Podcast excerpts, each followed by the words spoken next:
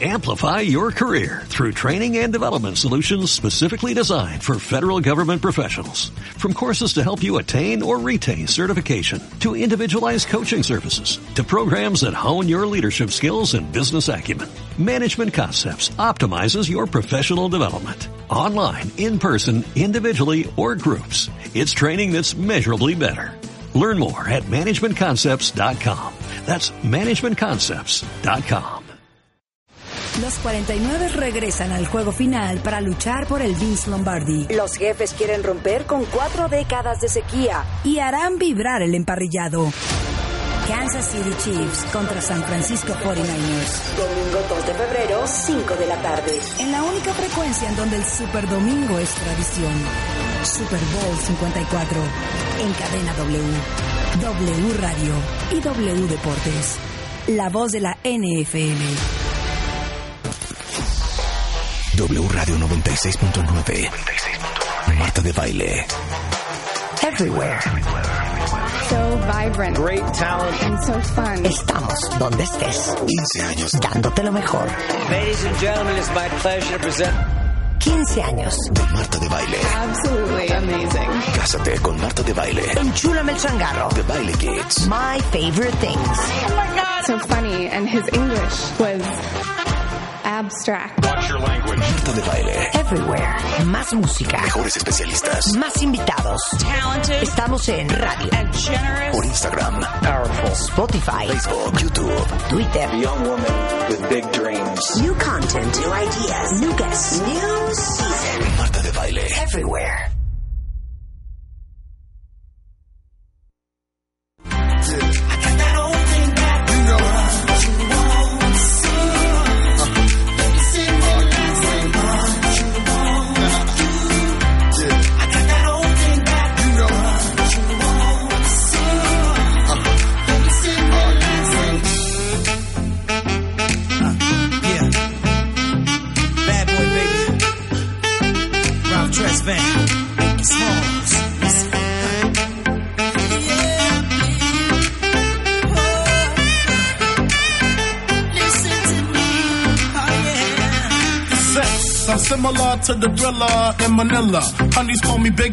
Condom filler. Whether it's stiff tongue or stiff dick, Biggie squeeze it to make shit fit. Now check this shit, I got the pack of rough riders in the back of the Pathfinder. You know the epilogue by James Todd Smith. I get swift with the lyrical gift. Hit you with the dick, make your kidney shift.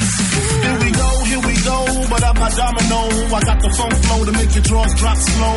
So recognize the dick size in these Hawkeye jeans. I wear 13s, know what I mean? I fuck around and hit you with the Hennessy dick. Mess around and go blind, don't get to see shit.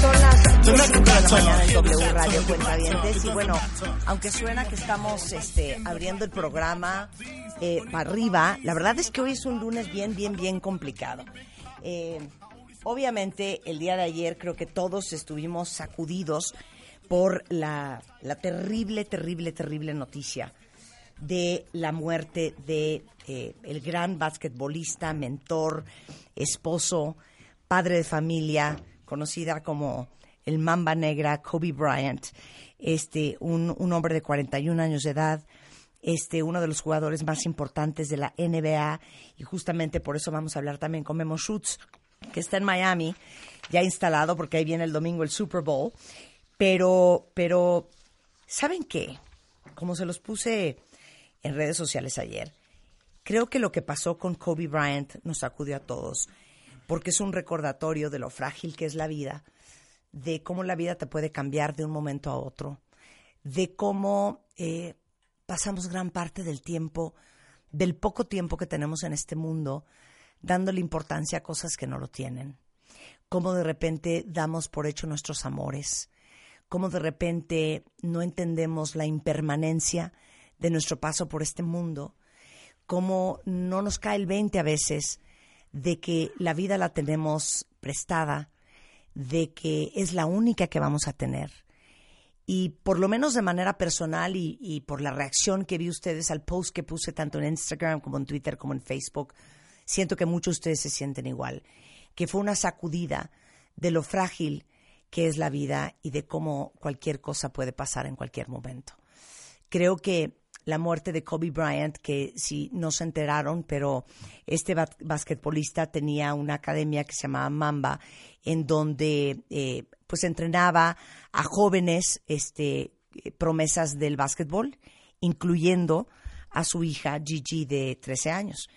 Y decide la mañana de ayer, él se transportaba mucho en helicóptero porque, como ustedes saben, Los Ángeles es una ciudad muy, muy, muy grande, en donde el tráfico, si ustedes creen que en, en su ciudad o en la Ciudad de México hay tráfico, no saben lo que es Los Ángeles. Y él, desde hace muchos años, se transportaba esas grandes distancias en helicóptero eh, para no pasar dos horas en el tráfico. Eh, no solamente por un tema de practicidad, sino por un tema de salud, porque decía, yo llego a cualquier parte, pues es un hombre altísimo, eh, con ciertos eh, padecimientos físicos por propios de su profesión y de haberse dedicado 20 años a ser jugador eh, profesional de la NBA. Entonces decía, yo necesito llegar descansado, necesito llegar bien, y usaba mucho el helicóptero. Y el día de ayer en la mañana eh, tenía que ir a esta academia eh, a ciertos minutos de su casa con su hija, con otros eh, siete pasajeros, incluyendo el piloto, para la clase de ayer. Y eh, las condiciones climáticas eran eh, bastante desfavorables, había mucha niebla, de hecho muchos helicópteros que iban a salir ayer de ese mismo helipuerto no salieron, no, no se les dio eh, la autorización por las condiciones. Sin embargo, parece ser que ellos insistieron mucho en salir, les dieron un permiso especial y hasta este momento las noticias indican que eh, entrado el vuelo, el piloto se comunica a la base y dice que es imposible para ellos seguir, que hay cero visibilidad y que van a regresar. Y parece ser que en el regreso es donde tienen el accidente, que todavía no se sabe si fue un tema de impacto, si fue una falla técnica eh, del helicóptero, pero el punto es que el helicóptero se desploma, eh, reportan todos los vecinos del área, que es un área que se llama Calabazas, en Los Ángeles, una, una zona, una ciudad, que escucharon cómo empezó a hacer ruidos el motor cuando empiezan a ver desplomarse este helicóptero y eh, horas después nos enteramos que era Kobe Bryant, su hija de 13 años, Gigi, más siete pasajeros más. Todos estos nueve pasajeros perdieron la vida y evidentemente fue un domingo muy difícil para Los Ángeles, para los fanáticos de la NBA, para toda la Unión Americana, porque Kobe Bryant, independientemente de ser un gran atleta, era un gran mentor, era un gran empresario. eh, él fundó una compañía que se llama Body Armor. eh, era eh, un- una persona muy querida, muy interesada en eh, heredar su liderazgo y su ética profesional a las nuevas generaciones. eh, era un gran filántropo y fue un impacto para todos Estados Unidos y creo que fue un impacto para todo el mundo. Eh, obviamente siguen llegando eh, las noticias, la información, los detalles de última hora. Imagínense ustedes que su esposa Vanessa, con quien llevaba casado muchos, muchos años, eh, se queda con tres niñas. Él era papá de cuatro mujeres y este y fue algo que nos sacudió a todos. Y yo pienso que no había que perder oportunidad de tocar este tema a fondo, porque esto creo que es una gran lección de vida para todos los que seguimos en este mundo. Y de eso vamos a hablar el día de hoy con Gaby Pérez Islas sobre las pérdidas. Pero antes que nada, Memo Schutz, ¿estás en la línea? Tenemos a Memo Schutz. Vamos a llamar, por favor, a Memo Schutz para hablar eh, con él sobre Kobe Bryant. Y yo no quería dejar pasar esta, esta lección. Creo que aunque dicen que no experimentamos en, cabeza ajena, la misión de este programa y el objetivo principal es darles a ustedes las herramientas para que todos aprendamos, seamos eh, más conscientes, seamos más responsables, entendamos más lo que nos pasa, por qué nos pasa, quiénes somos, por qué funcionamos como funcionamos y bajo el entendido de que todos estamos en este mundo para aprender, para crecer y sin duda alguna para ser mejores, para convertirnos en una mejor versión de nosotros mismos. Y creo que esta es una gran lección la cual no hay que pasar por alto, eh, de la cual podemos aprender todos, eh, la cual nos puede sensibilizar y ayudar a que este a que estos aprendizajes no los dejemos como algo que le pasó a alguien más. Eh, Gaby Pérez Islas es tanatóloga, es logoterapeuta, autora de los libros desde cómo curar un corazón roto, elige no tener miedo, viajar por la vida, la niña a la que se le vino el mundo encima y convénceme de vivir. Su especialidad es la tanatología y yo no quería dejar de hablar del duelo, eh, de la muerte inesperada. Para todos los que lo han vivido y porque creo que va a ser una gran lección para todos los que seguimos en este mundo. Gracias, Marta. Y no podría yo coincidir más contigo. Yo creo que una muerte repentina siempre nos mete en el shock de, de, la vida, de que eso no estaba en nuestro diccionario, eso no estaba en nuestro plan original. Aquí todo mundo se impactó, yo creo que doble, porque diario escuchamos de muertes, pero los deportistas se vuelven para nosotros como estos superhéroes, capaces de todo, logran proezas, bueno, más allá de los récords, las marcas, y empezamos a verlos como, de verdad, como si bueno, tuvieran la vida comprada. Además son exitosos. Como superhéroes. Superhéroes. Y los superhéroes no se mueren. Sí. Y tal vez sí, ¿no? Y las últimas películas que hemos visto de superhéroes son muy fuertes porque nos muestran unos superhéroes más vulnerables. Y justo el aprendizaje que tú dices aquí que debemos de tomarlo es, no importa que sientas que ahorita tienes al mundo agarrado así de, de los cuernos, ¿no? Que todo te está pasando bien, que eres supercampeón y todo. Es que se puede acabar en cualquier momento. ¿Qué me queda a mí?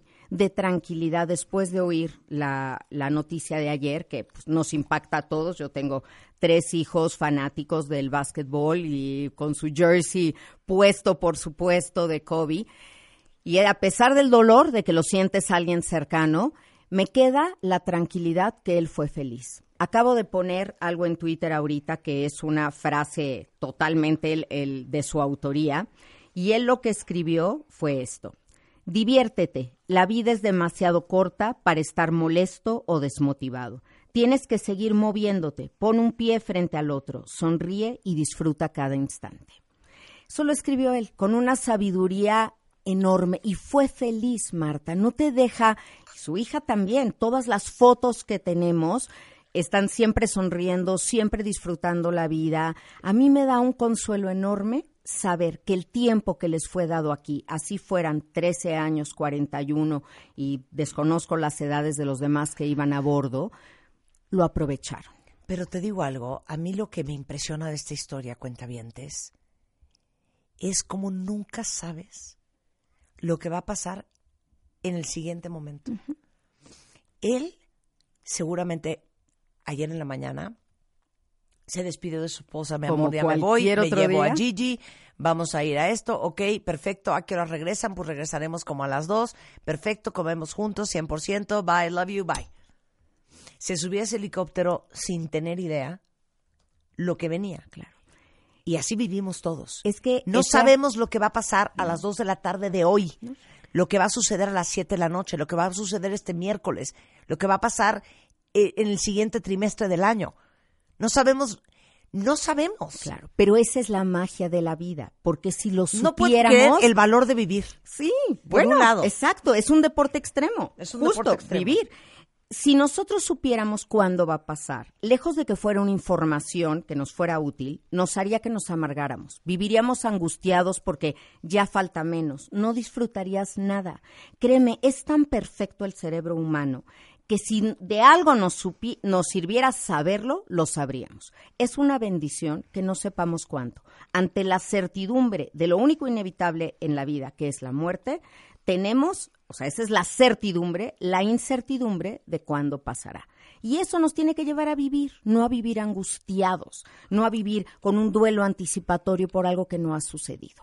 Entonces, las muertes repentinas, sin duda, son las más difíciles de elaborar. Son las peores para el que se queda y muy probablemente, Marta, las mejores para el que se va.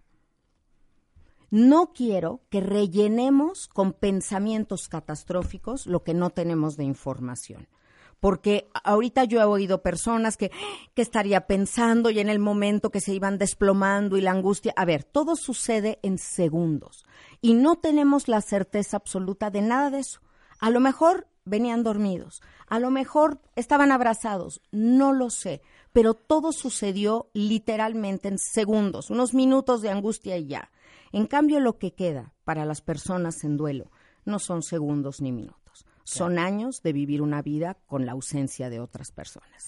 Eh, siempre hemos dicho que hay de duelos a duelos y que no es lo mismo eh, que se vaya alguien muy mayor con una enfermedad eh, muy larga en donde no solamente ya lo veíamos venir, sino que tuvimos el tiempo para prepararnos. Pero hablando de duelos, dentro de los duelos hay duelos más difíciles que otros. El que se muera alguien repentinamente, el que se muera alguien en un accidente de esta manera, el que se muera alguien muy, muy joven, que no tenía que haberse muerto, es simplemente por ley de vida, debe de ser más doloroso. Marta, es que esa ley de vida que queremos que exista y cómo queremos aferrarnos a ella, no existe.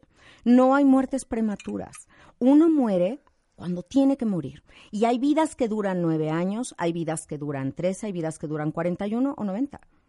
Es lo que te toca, pero queremos creer que no, que es alguien que no debió morir, dijiste tú. Y eso nos va a poner siempre en un lugar de víctimas como dolientes. Yo me alegraría mucho de lo que ella vivió. Yo siempre que voy con un enfermo terminal le pregunto, ¿fuiste feliz? Ay, sí, la verdad he disfrutado la vida, valió la pena. Pero si me dice que no, ¿de qué me vale que haya vivido 93 años si nunca fue feliz? Hay que disfrutar el tiempo que nos es dado. ¿Cuánto es? No lo sé, pero no existe esa ley de vida.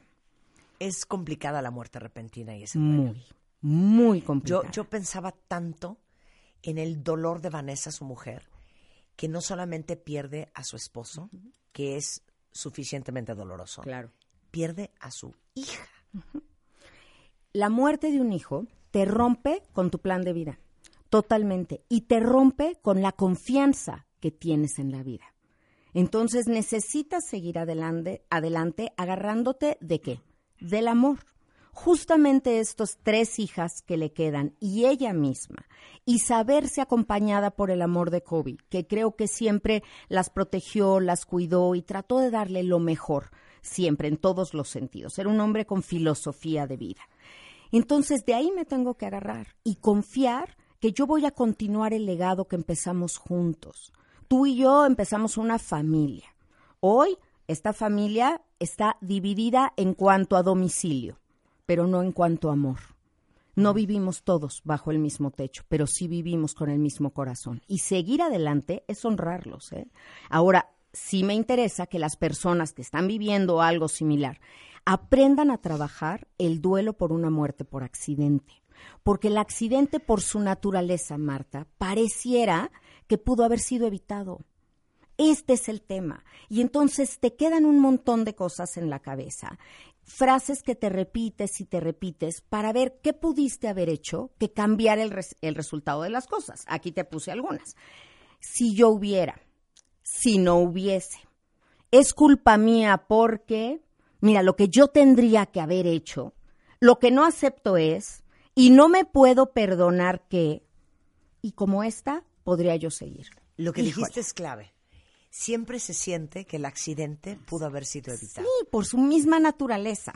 ¿Qué pude haber hecho que cambiara el resultado de las cosas? Y te, te digo, Marta, he tenido casos en el que a la mera hora van en el coche y uno de los niños, no, yo quiero este lugar, no, dámelo, tal, y se cambian de lugar en el coche.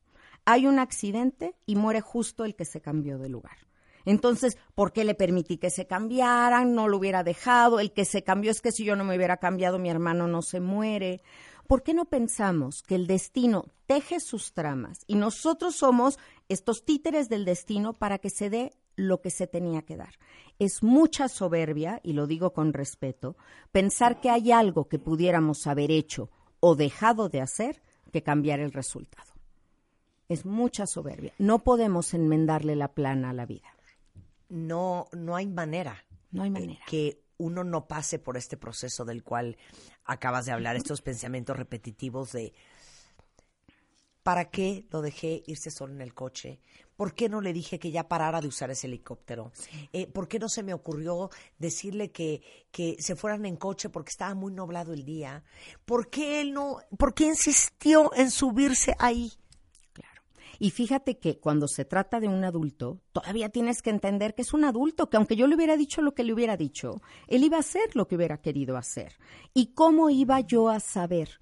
Claro, cuando eres madre o padre, la muerte de un hijo te hace sentir culpable porque tu misión en esta vida era cuidarlos. Y si algo pasó, sientes que pudiste haber hecho las cosas diferente. Pero es una culpa irracional, no es real. Claro. Eh, estas, estas les llamas tú rumiaciones del duelo. Exactamente. Los rumiantes son estos animales que están comiendo pasto o algo y le dan y le dan y le dan. Muchas veces lo mastican antes de tragárselo. Las rumiaciones en el, sue- en el duelo son estos pensamientos cilindreados que los regresamos y los regresamos. ¿Sabes cómo lo veo? Como si te repitieras la película en tu mente, pero escena a escena, con todo el dolor que esto implica otra vez, para ver en dónde estuvo la falla, poderlo arreglar y que esto no hubiera pasado. Es parte también de la negación, la primera etapa del duelo. Porque tú buscas dónde estuvo el error y si lo compongo, puedo revertir el tiempo. Me despierto pensando que fue una pesadilla y que esto no pasó en realidad y que voy a despertar y que aquí van a estar conmigo. Al principio te puede ayudar la negación, pero acuérdate que luego es tu peor enemigo si no sales de ella. Yo creo que el duelo, así como acaba en una aceptación, tiene que empezar con la aceptación de que sí pasó. Ya pasó, ya no estoy en peligro, ya no estoy en tiempo de poder hacer nada para cambiar lo que pasó. Sí pasó, pero ya pasó. Ahora vamos a concentrarnos en la vida y en honrar bien a los que no están, que de ninguna manera hubieran querido que eso significara el fin de tu vida. Nosotros en el programa siempre decimos, cuentavientes, que somos fieles creyentes en que todo pasa como tiene que pasar. Absolutamente. Y por más espantoso que suene, que todo es perfecto porque así tenía que ser. Es un poco lo que estás diciendo.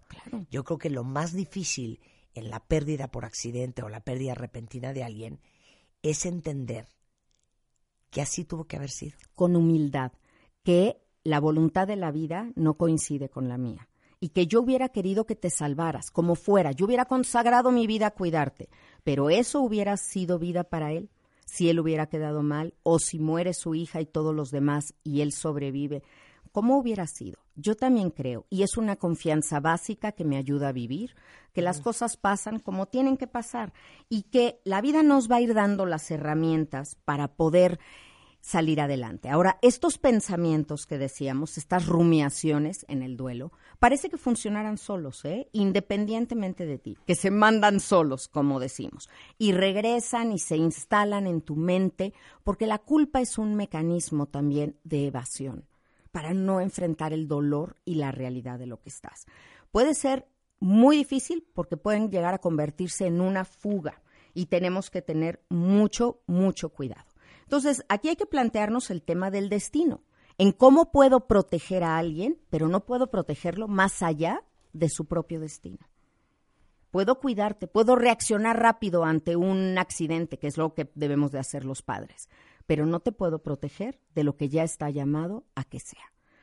Ahí conectamos, Marta, con cómo empezaste hoy llam- llamando a todos a que tengan conciencia de que no debemos de perder el tiempo en estar discutiendo, en salir tan rápido de casa que no nos despidamos, en hacer los piecitos para el otro lado de la cama porque estoy enojada contigo y ya no quiero que te me acerques, porque no sabemos al día de mañana qué puede haber. La satisfacción del deber cumplido será algo que te ayude muchísimo en la elaboración de un duelo por accidente. Claro. Regresando del corte, no solo vamos a seguir hablando con Gaby sobre el duelo por una muerte inesperada, estamos eh, enfocados en el tema de, de un accidente por lo que sucedió ayer con Kobe Bryant, pero siempre que hablamos del tema es un tema bien sensible para muchos de ustedes porque casi todos en algún momento de nuestra vida hemos tenido una pérdida. Eh, hay pérdidas repentinas por razones diferentes.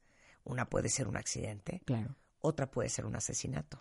Una muerte Y ese es- violenta. claro, y ese es el caso de una cuenta que tiene una familia entera en un duelo tremendo por eh, el asesinato de este, su prima a manos de su ex marido. De eso vamos a hablar regresando, no se vayan. Marta de Baile por W. Cásate con Marta de Baile 2020. Esta vez, las reglas cambian. Cásate con Marta de Baile 2020. The Game Show. Escribe en mil caracteres tu historia de amor y mándala a wradio.com.mx o martadebaile.com. Esta vez, las reglas cambian. Cinco parejas demostrando cuánto se conocen y solo una será la ganadora de Cásate con Marta de Baile 2020. The Game Show. Solo por W Radio. Número de autorización de GRTC, diagonal 0129, diagonal 2020. Dancing, she's prancing, she's da da da da dancing. Estamos donde estés. Marta de Baile, al aire, solo por W Radio 96.9. Estamos de vuelta. Son las 10.35 de la mañana en W Radio y después de un domingo muy triste eh, por la muerte de Kobe Bryant eh, en Los Ángeles y su hija de 13 años, una tarde bien complicada porque aparte teníamos los Grammys que sucedían en el mismo Staples Center que fue la casa de Kobe Bryant y de los LA Lakers eh, por los últimos años, una casa que casi casi construyó él, una celebración a la música, otra de las grandes pasiones de Kobe. Eh, no queríamos dejar pasar este domingo de, de gran aprendizaje sin tocar el tema hoy de el duelo por una muerte inesperada. El duelo por una muerte inesperada que puede ser desde un accidente hasta un asesinato. Y les agradezco muchísimo a todos ustedes en redes sociales que están muy activos escribiéndonos sobre sus propias experiencias y compartiéndonos su propio proceso de dolor.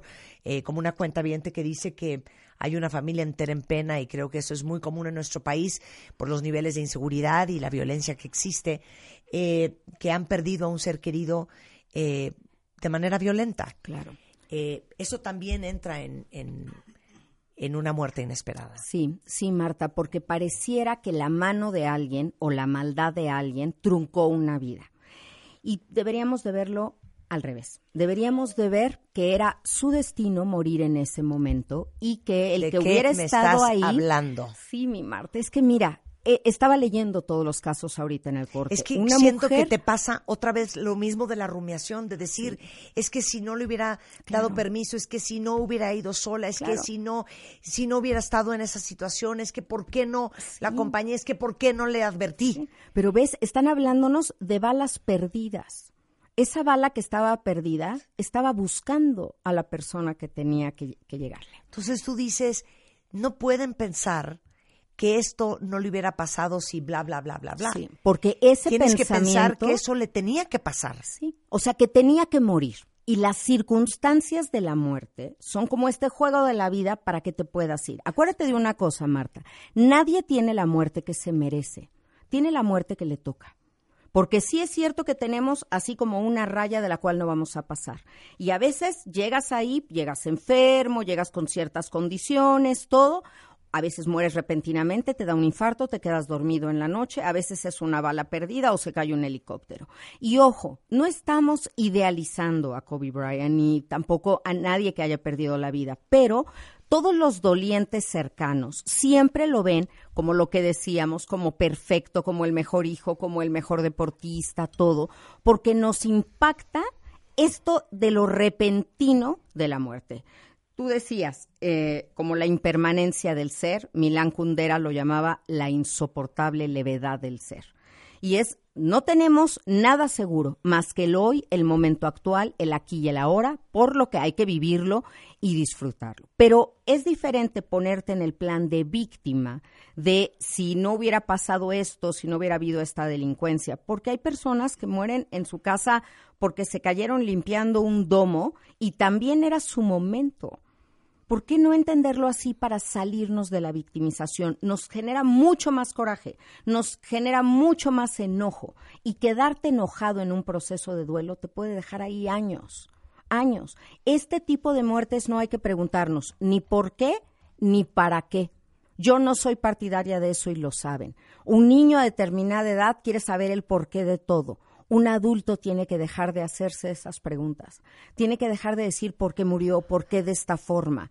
Ahora, ¿qué hago con esto? Mi madre murió por negligencia médica apenas el 6 de enero, dice una cuenta viente. Sí.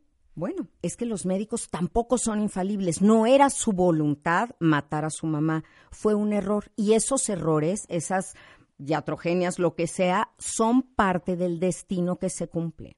Yo no estoy diciendo que no se enojen, pasemos por esa etapa del enojo, pero no nos quedemos en ella. Entender que las cosas pasan como tienen que pasar y no como yo hubiera querido, también es ponernos en un lugar de más paz. Mira, Marta, a mí me impacta como el ser humano es el único ser capaz de pensar y expresar ese pensamiento. A lo mejor hay otros seres que piensan, no te lo pueden comunicar. ¿Por qué no usamos ese don a favor de nosotros? ¿Por qué pensamos siempre en contra? ¿Por qué rellenamos las cosas que no tenemos de información con un pensamiento catastrófico que nos hiere y nos lastima? ¿Por qué no pensar que la vida salvó a nuestro ser querido de algo? No sé de qué, pero lo salvó. Yo he tenido esta sensación muchas veces cuando veo que algo le pasa, no sé, a una persona mayor que en un aeropuerto que veo que se cae y se desmaya, o que no puede cruzar una calle, o que lo golpearon en su domicilio. Yo me entero de estas cosas y te lo juro que una parte de mí digo, qué bueno que mis papás ya están en lugar seguro. No me alegro que hayan muerto, me alegro que ya no pueda pasarles nada, porque es mi fe que ellos ya están bien. Entonces, tal vez el ser humano debería de trabajar mucho más en construirse una creencia que le dé paz de qué pasa con tu ser amado después de la muerte. Para decir, Por conveniencia. pero, pero claro, porque ellos ya llegaron a un puerto seguro. A los que nos puede pasar todo ahorita es a nosotros.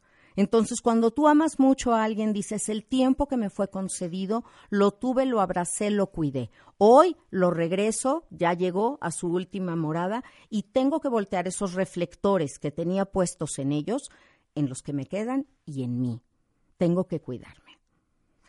Dice una cuenta viente, y esto debe de ser también bien complicado, eh, que hasta la fecha eh, duele mucho la desaparición, creo que es de un primo, que literal nunca volvieron a saber de él.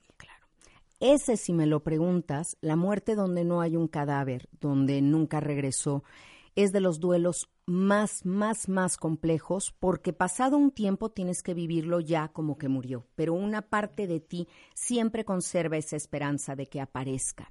Es muy complejo, pero aún así la vida te pide continuar. Si ese primo tiene hijos, pues pasado dos años se tiene que hacer este juicio de desaparición, darlo por muerto, tener una sentencia, un acta para que los niños puedan sacar pasaporte, se pueda disponer de unas cuentas de banco, se puedan hacer las cosas. La vida aquí tiene que continuar sin la presencia física de esa persona, pero sin dejar de amarlo. Lo digo con todo respeto porque sé que este es el caso de cientos de familias, no solo en nuestro país, en el mundo. Tengo unos pensamientos, Marta, que creo que podrían ayudarle a las personas que se repiten y se repiten y están agotadas de esta forma automática de pensamiento que les llega con estas rumiaciones. Entonces, ¿cómo, cómo rompo ese ciclo de estarme culpando, de creer que pude haber hecho algo? Mira, aquí un cuentaviente dice que acaban de perder hace un mes a una amiga querida en manos de su pareja y todos los que la rodeábamos sentimos una terrible culpa por no haber estado ahí para ella. Es que no tenías que estar, no tenías que estar. Si hubiera sido que había un aprendizaje para ti estar, hubieras estado. Si ella hubiera pedido ayuda, se la hubieras dado. Pero a veces las cosas suceden y tenemos que aceptarlo. Es lo que tenemos que aceptar en el suicidio. Cómo no me di cuenta lo mal que estaba, cómo no le brindé ayuda. El suicida, en la mayoría de las ocasiones, no pide ayuda. No se la diste porque no te la pidió. Dejemos de pensar que tendrías que haberte dado cuenta, que tendrías que haber sido suicidólogo, que tendrías que haber anticipado el futuro. Es imposible que creas que esto podía pasar. En el esquema de todos estos amigos jamás creyeron que su pareja la fuera a matar. Nunca, nunca, nunca. A ver, entonces vamos con estos pensamientos. Para quitarte estas rumiaciones del duelo, Para poder salirte de ahí tienes que contactar el pensamiento. Es que nunca, y escúchenme esto, nunca se cura un pensamiento con otro pensamiento. No sanamos un duelo desde la cabeza, lo sanamos desde las emociones también. Entonces tienes que contactar. ¿Quieres salirte de esta montaña rusa en la que estás? Llora, contacta el sentimiento y atrévete a decir en voz alta alguna de estas frases. Ojalá hubiera podido protegerte. Fíjate este deseo que lo grito y lo pido al universo. Ojalá hubiera es un podido. ojalá, no es un debería. Exactamente, Marta, ahí está. ¿Por qué nos ponemos esta obligación, esta culpa que sé que, bueno, pues la- siempre las religiones la han traído a nosotros por mi culpa, por mi culpa, por mi gran culpa, pero tenemos que ser mucho más humildes, el duelo lo pide. Entonces, ojalá hubiera podido protegerte, hubiese hecho todo lo posible para que esto no ocurriera. Hay que escribirlo, hay que decirlo, hay que compartirlo. Hubiera hecho todo lo posible para que esto no ocurriese. Pero también en la misma frase hay una aceptación de que no estaba en mi mano. Y esta, ojalá me hubiese pasado a mí. Ojalá. Es un deseo que todos los sobrevivientes tienen. Ojalá me hubiera pasado a mí. Pienso mucho en los abuelos, Marta. Cuando muere un nieto, por ejemplo, y tienen que lidiar con el dolor del hijo y con el dolor de haber perdido un nieto. Y dicen, ¿por qué no me pasó a mí? A mí que ya he vivido una vida completa, hubiera sido yo. Pero no puedes sentir culpa porque no fuiste tú. Porque no puedes, te digo, arreglarle la ortografía a la vida. La vida dice punto final y es punto final y tú quieres poner punto y coma y tú quieres poner puntos suspensivos. Y eso así no sucede. No son catafixias. Cada quien se va en el momento que se tiene que ir. Ahora estoy leyendo en lo que nos mandan algo que es repetitivo, que dicen, le faltó tanto por vivir. Pensar esto también nos angustia horrible. No todas las vidas están llamadas para tener 80 años. No todas las vidas deben de graduarse, casarse, tener hijos, ser abuelos. No, hay vidas que Qué duran... fuerte lo que acabas de decir. Es que es la verdad. Queremos que viviera todo y no. Mira, una, un cuentaviente dice que el día de hoy la hija de mi prima de un año falleció. Y el dolor que todos estamos pasando es enorme. Claro, porque en teoría, una niña de un año no tiene por qué morirse. en teoría. Me encanta que lo digas, porque eso es, eso es como creer que la vida es una alberca. En teoría, no tendría por qué haber olas en una alberca. Y lo que pasa es que se nos olvida que la vida es un mar. Y en el mar hay olas. No es personal, no es un ataque, no es una tragedia, no nos engañaron. Desde el primer día nos dijeron que somos mortales, solo que no nos lo creemos. Pero vuélveme a repetir, hay vidas Hay vidas que duran nueve años, hay vidas que duran 15, hay vidas que duran 30 y 90, y no todas están llamadas a vivir las mismas experiencias. Hay personas que viven una vida súper intensa, hasta pareciera, Marta, que sabían que se les iba a acabar pronto, y la vivieron a intensidad y la disfrutaron. Hay vidas que, bueno, hay me llaman a veces casos de, oye, ¿cómo ves? Ya nos despedimos de mi abuelita, ya estamos todos reunidos y no se va, y no se va, y no se va, porque no le toca eso. Es cada quien tenemos una genética también diferente, vivimos experiencias, tenemos hábitos, pero nada de eso garantiza un número exacto de que vamos a vivir. Garantiza que nos estamos cuidando y el día de mañana sabremos que hicimos todo lo que estaba en nuestra mano para cuidarnos. Pero hay que ser felices, hay que ser felices. Ya haremos un programa entero, es un tema que ya, ya está en el tintero para hablar sobre angustia existencial, que es lo que tienen los jóvenes. Te digo una cosa, Uf. no puedo creer la angustia existencial. Sí, esa, esa la tenemos que trabajar. Porque te digo, si vivimos con angustia, dejamos de disfrutar el hoy. Y tú y yo hemos dicho, el hoy es lo único que tenemos. Pero de verdad creámoslo. No, no para estar preocupados y angustiados, pero sí para todos los días decirle a quien lo quiero, pues que lo amo, para si tengo a alguien que perdonar, perdónalo. No como que te estés despidiendo, es que estás viviendo. Eso es lo que tenemos que hacer. Vive cada día como si fuera el último, sin la angustia, con la satisfacción del deber cumplido y la vista al frente. Si mañana se te concede otro, qué maravilla. Pero dime una cosa, esa es la naturalidad con que cierta gente trata el tema de la pérdida. Eh, es algo con que uno nace, pero es algo que se puede trabajar y te lo digo porque les comparto esto cuenta bien. A mi papá lo operaron hace un par de semanas de la vesícula y yo estaba con el Jesús en la boca. sí. Entonces le digo a mi papá, papá, no te vayas a morir en la operación que yo me aviento por la ventana. Y me dice, hijita, ¿qué es esa exageración? Si no salgo de esta operación, así es como tenía que morir y no pasa nada. Es parte de la vida y esa va a ser mi transición. Wow. Y yo casi casi queriéndome estrellar en el coche en el periférico de la tranquilidad con que asume esto mi papá y siempre dice la transición. Cuando el cuerpo físico ya no sirve, hijita, hay que deshacerse de él. No inventes. Bueno, Y yo me es- quiero aventar que vivo en una crisis existencial. Bueno, parece que tu papá hubiera leído a Elizabeth Kubler-Ross y fuera su discípulo más cercano. Esta sabiduría, esta parte de, de naturalidad, sí, yo creo que algunos la traen. Hemos hablado ahí de la lotería cortical para entender sí, muchas sí. cosas, pues también en esto. Pero también se aprende, Marta. También yo por eso he insistido tanto en el tema de la tanatología. Debería de ser una materia escolar y deberíamos todos, sí. sí, este libro que hoy les traje, el pero de para el Elige. trabajo, pero para el animalito, pero, Pero para, para la todo. persona, pero sí. A- hablar de pérdidas. Hoy les traje el de Elige no tener miedo. Y te voy a dejar este libro para que demos una alegría dentro de tanta seriedad, para que se lo demos a alguien que haya perdido un hijo, si te parece, y de manera repentina. Para que esa persona se comunique con nosotros, ahí te lo manden en el, en el Twitter, que me arroben a mí, y les vamos a dar este libro con mucho gusto, porque es, aquí están mis 20 años de ejercicio profesional. Yo quiero que entendamos la muerte de una forma distinta, distinta, no como un castigo, no como una maldición, no como una lección, sino como la conclusión de una vida, porque así es y nos fue anunciado y avisado. Entonces, la verdad, cuando entendemos la vida, llegamos a entender la muerte. Pero para eso tenemos que estudiar su materia, que es la tanatología. No creas que saber de tanatología es vacuna contra el dolor. Yo no soy una persona fría, yo no soy una persona que no me duelan las cosas, al contrario.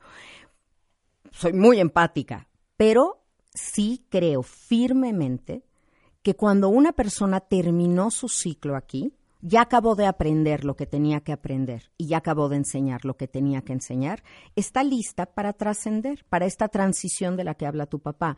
Y tú eres una gran negociadora, mi Marta, pero yo estoy absolutamente segura, y lo digo así, con esto, absolutamente segura.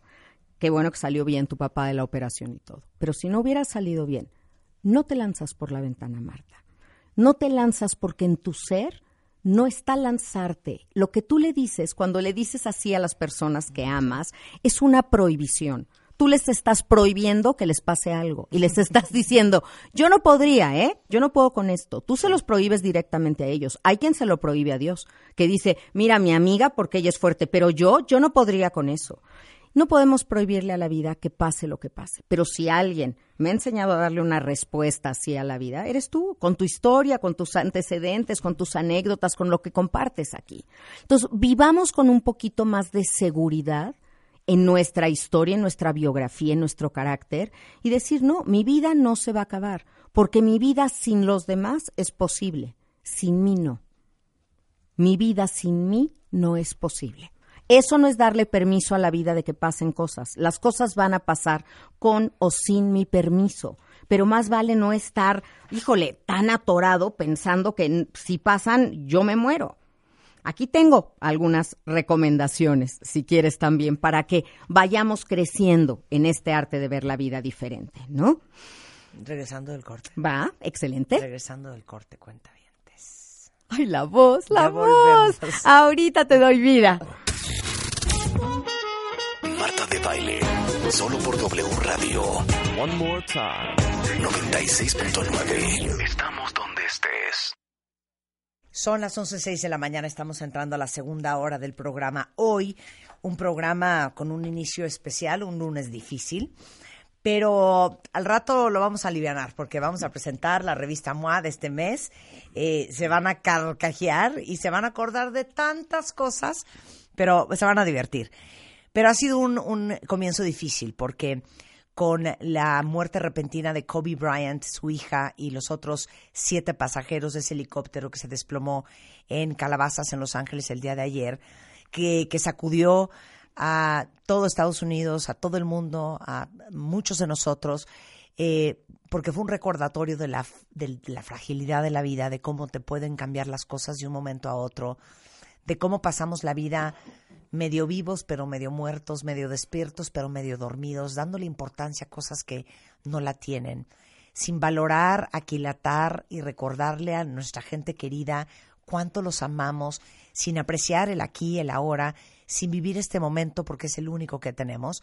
Yo no quería desperdiciar esta gran lección que nos ha dado la vida a través de Kobe, su hija y estos siete pasajeros, de platicar con Gaby Pérez Islas, nuestra tanatóloga de cabecera, sobre el duelo por una muerte inesperada, por una muerte repentina, que puede ser un accidente, que puede ser un asesinato, que puede ser la pérdida de, de un hijo.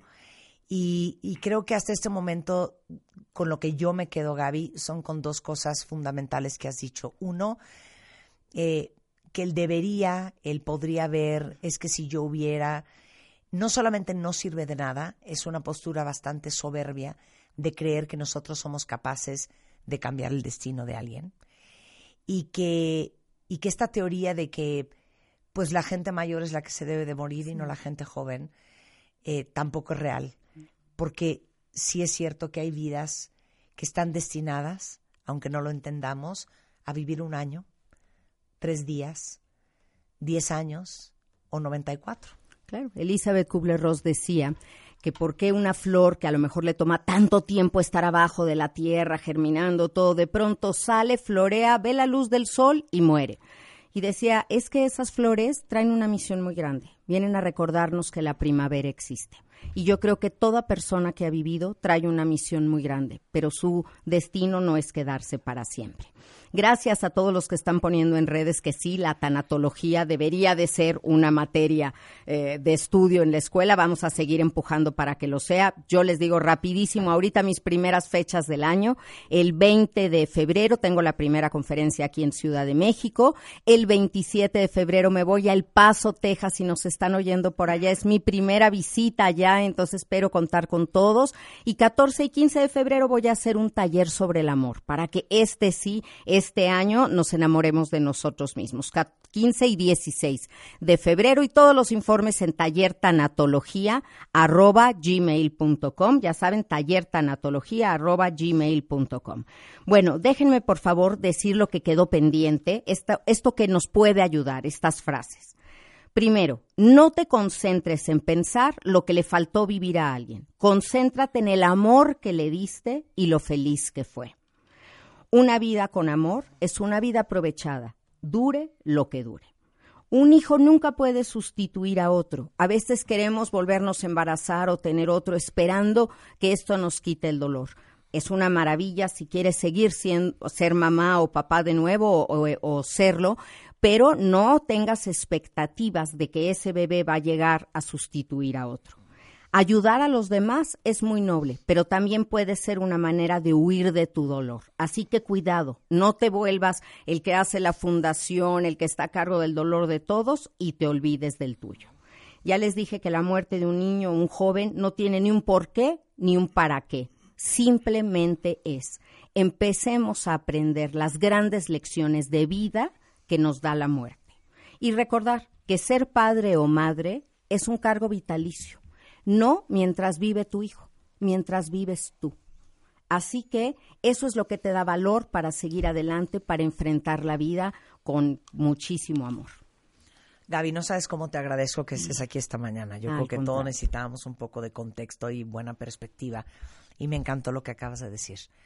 La muerte sirve para valorar la vida. Exactamente. Es la que más lecciones nos da acerca de la vida. Así que vamos a seguir adelante, que así haremos que la muerte de este gran estrella del básquetbol, su hija y sus amigos, los que vendrían ahí, no o la haya muerte, sido o en la vano. muerte y la pérdida de cualquiera de ustedes, ¿no? Así no será en vano, si extraemos el significado y eso nos lleva a vivir.